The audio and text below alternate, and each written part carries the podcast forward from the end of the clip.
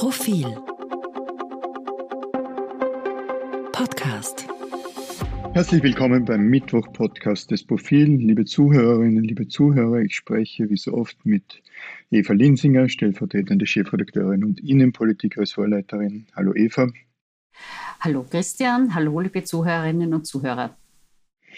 Ich denke, wir beginnen heute mit einem innenpolitischen und außenpolitischen Thema, nämlich mit Österreichs, nennen wir es mal breit, Haltung zum Ukraine-Krieg, mit dem Bundeskanzler, der plant, am Freitag in die Ukraine zu reisen, mit der etwas zurückhaltenden Reaktion des Außenministers auf ein Interview, das äh, Robert Reichler im Profil mit dem russischen Botschafter in Wien geführt hat. Fang du doch mal an. Dieses Interview, das unser Kollege Robert Reichler mit dem russischen Botschafter geführt hat, hat zu Recht für große Aufregung gesorgt. Der Botschafter, ich kann das nur undiplomatisch sagen, sagt darin hanebüchernen Unsinn, äh, sagt wirklich dreist die Unwahrheit. Unser Kollege Robert Reichler hält auch sehr dagegen. Es gab danach auf Twitter, in Social Media eine Diskussion, darf man das überhaupt veröffentlichen? Wir sind der Meinung, natürlich sollen wir das veröffentlichen, weil es ein Beleg für Propaganda ist. Vielleicht erklären wir kurz, warum das für uns so klar ist, dass wir das veröffentlichen. Ja, es ist ganz eindeutig. Ich glaube, in der Redaktion gab es auch diesbezüglich äh, keinerlei äh, Bedenken. Äh, wichtig ist es vielleicht oder sogar sicher, dass man im Nachhinein, wenn eine Diskussion dieser Art auftaucht, erklärt, warum es wichtig ist. Gerade ein Interview wie dieses, wo, wie du sagst, die dreisten Lügen, die hanebüchenen Behauptungen des äh, russischen Botschafters in Wien so klar zu sehen und zu lesen sind. Ein Interview, in dem Robert Reichler gegenhält äh, mit Fakten, gegenhält mit den richtigen Fragen. So etwas muss man veröffentlichen. Ganz im Gegenteil, es wäre großer Unsinn, es nicht zu tun. Kaum etwas etwas, habe ich gelesen in den vergangenen Wochen, das derart äh, dekouvrierend war für das, was im Kreml, in Russland und damit in den, in den Außenstellen des Kremls, also in den Botschaften zum Beispiel in Österreich, passiert. Der Botschafter zeigt einfach, was für schlechte, billige Propaganda äh, geführt wird, um diesen Krieg äh, zu rechtfertigen. Nur ein Beispiel. Er behauptet unter anderem, es seien die Ukrainer gewesen, die ihre eigenen Krankenhäuser in die Luft sprengten. Hanebücherner Unsinn natürlich.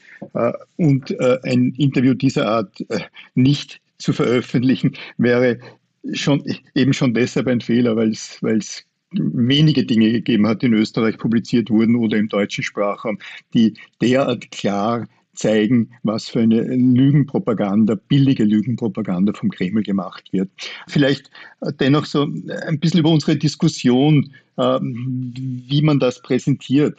Es ist kein besonderes Geheimnis, dass wir ursprünglich für die Printversion und die E-Paper-Version am Freitag noch, also vor Redaktionsschluss, einen anderen Titel hatten. Wir nahmen das eben jenes Zitat aus dem Interview heraus, in dem es hieß, in dem der Botschafter sagte, äh, die sinngemäß die Ukraine sprengen ihre eigenen äh, Krankenhäuser. Wir haben dann einen anderen Titel gemacht, der, das, das die Frage von Robert Reichler, haben Sie uns nicht die Wahrheit gesagt und eine Antwort darauf, die, die äh, belanglos ist. Der Grund ist, weil wir verhindern wollten, dass, dass äh, der russische Botschafter äh, der Kreml das Interview als solches platt zur Propaganda verwenden könnte, indem er nur gezeigt hätte, diesen Titel und dann behaupten hätte können, ja, selbst die westlichen Medien sagen das und dann die Titelzeile da ist.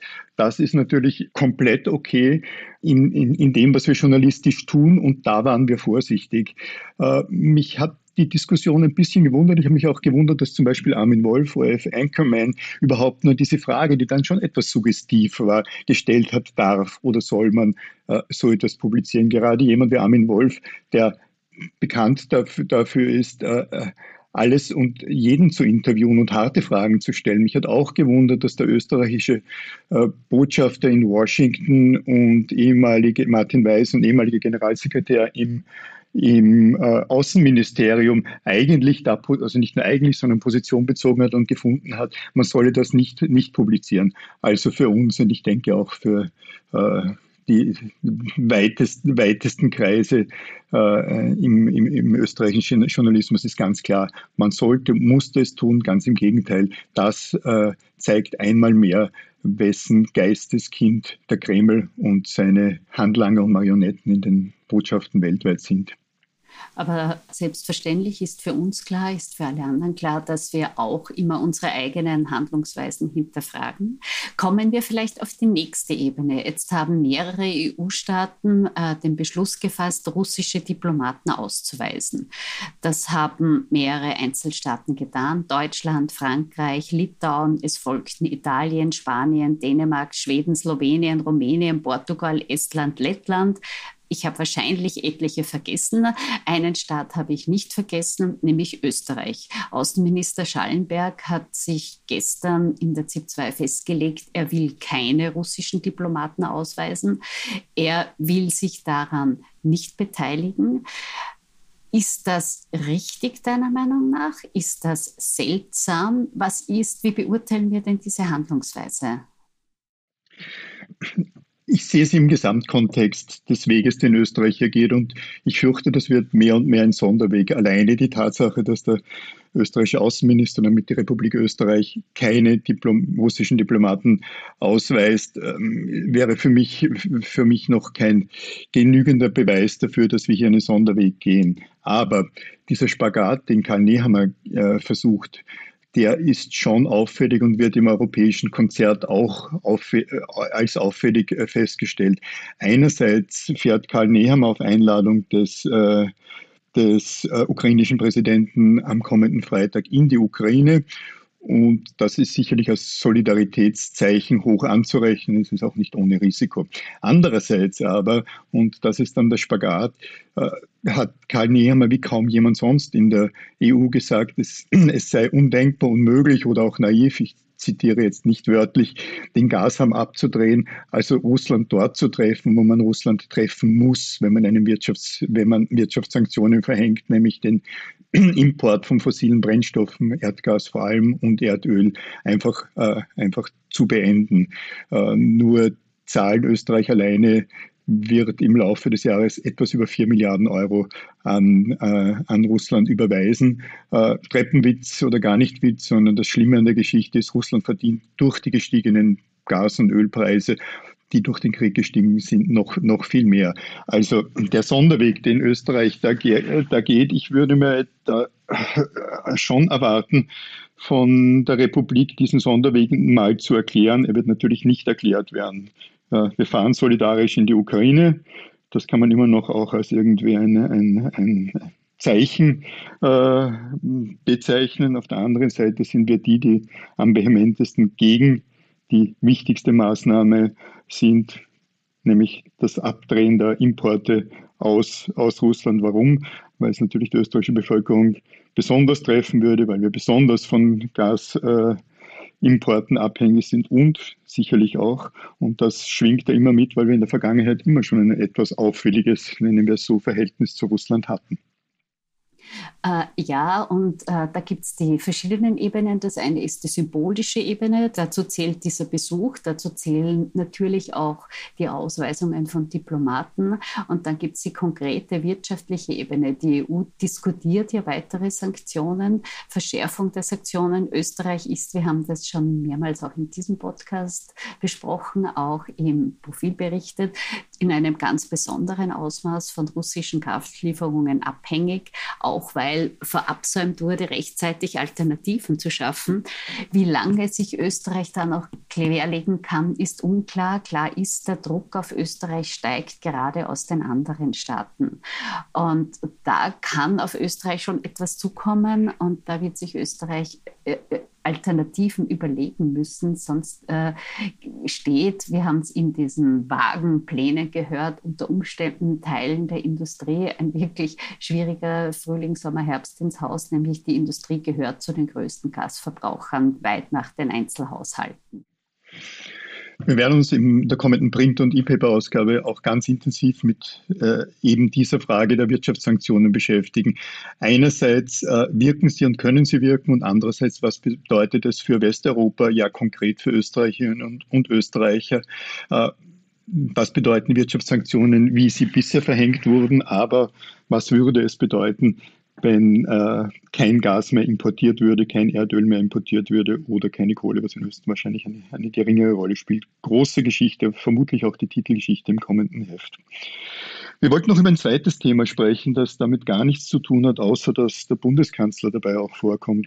Karl Nehammer. Es gab ziemlich große Aufregung äh, rund um Karl Nehammer und zwei Koberer-Beamte, die dafür zuständig sind, ihn, seine Familie, seine Wohnung in Wien zu bewachen. Diese beiden Beamten, und das ist unstrittig, haben einen Verkehrsunfall, einen Blechschaden verursacht vor einigen Tagen wurden dann einem Alkoholtest unterzogen und hatten beide offensichtlich 1,2 Promille. Das ist als solches schon etwas bedauerlich. Die Geschichte wurde allerdings erst zu einer wirklichen Geschichte, weil Karl Nehammer sehr spontan eine Pressekonferenz äh, einberufen hatte, keine ganz übliche, weil ich glaube, es waren keine Fragen äh, zugelassen, in der er relativ wenig sagte, außer sich. Doch, Entschuldige, äh, doch, es waren äh, Fragen. Fragen waren erlaubt. Okay gut zu wissen, ich war nicht dort. Äh, es gab nur eine zentrale Frage, keine Antwort, nämlich auf, auf die Frage, wo denn diese Kobo-Beamten getrunken hätten. Äh, das Problem an, an, der, an, an, der, an der Pressekonferenz oder insgesamt jetzt äh, den Aussagen und den Untersuchungen ist, es sind mehr Fragen aufgetaucht, als sonst da gewesen wären. Und mich wundert etwas, dass es bis zum heutigen Zeitpunkt auf einige konkrete Fragen keine, keine, keine Antworten gibt. Also jedes Verständnis dafür, dass äh, ein Bundeskanzler und Politikerinnen bewacht werden müssen, ja auch deren Kinder. Es ist bedauerlich genug, dass das notwendig ist, dass das nicht nur den Bundeskanzler und den Innenminister betrifft, dass es auch, äh, auch, auch äh, den ehemaligen Finanzminister Gernot Blümel betroffen hatte, dass auch der ehemalige Gesundheitsminister Mückstein unter anderem unter diesem Druck auf seine Familie dann zurückgetreten ist. Allerdings das Handling des Bundeskanzlers in dieser Frage ist alles andere als professionell. Es gibt nämlich natürlich ein ungeschriebenes Gesetz, das lautet, das Privatleben, die Familie von Spitzenpolitikerinnen ist tabu und nicht Gegenstand der Berichterstattung.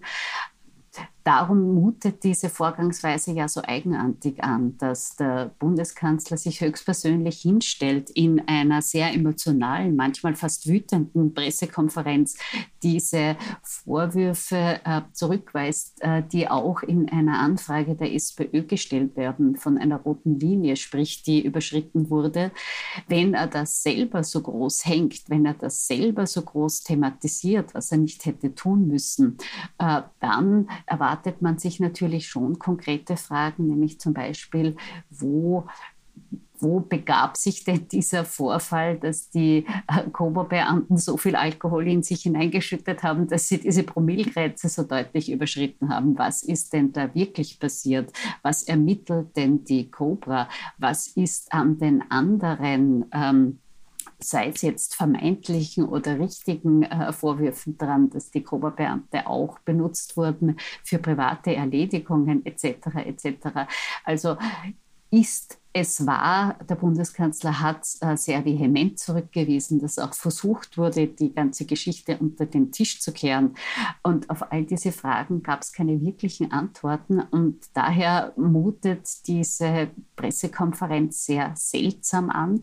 Wir werden versuchen, äh, Licht ins Dunkel zu bringen. Wir werden versuchen herauszufinden, was denn da wirklich geschah. Und ja, klar, das Ganze mutet neben der Ukraine, neben dem Russlandkrieg äh, wie ein bisschen klein kleinlicher Abfall in die österreichische Politik an. Aber noch einmal, der Bundeskanzler selbst hat es zum Thema einer Pressekonferenz gemacht, was doch ein sehr einzigartiger Vorgang ist. Allerdings. Liebe Zuhörerinnen, liebe Zuhörer, vielen Dank, dass Sie uns einmal mehr Ihre Zeit geschenkt haben. Liebe Eva, danke fürs gemeinsame Diskutieren. Danke Ihnen fürs Zuhören und wir freuen uns natürlich, wenn Sie den unabhängigen Journalismus vom Profil unterstützen mit einem Abo. Bleiben Sie uns gewogen. Vielen Dank und auf Wiederhören.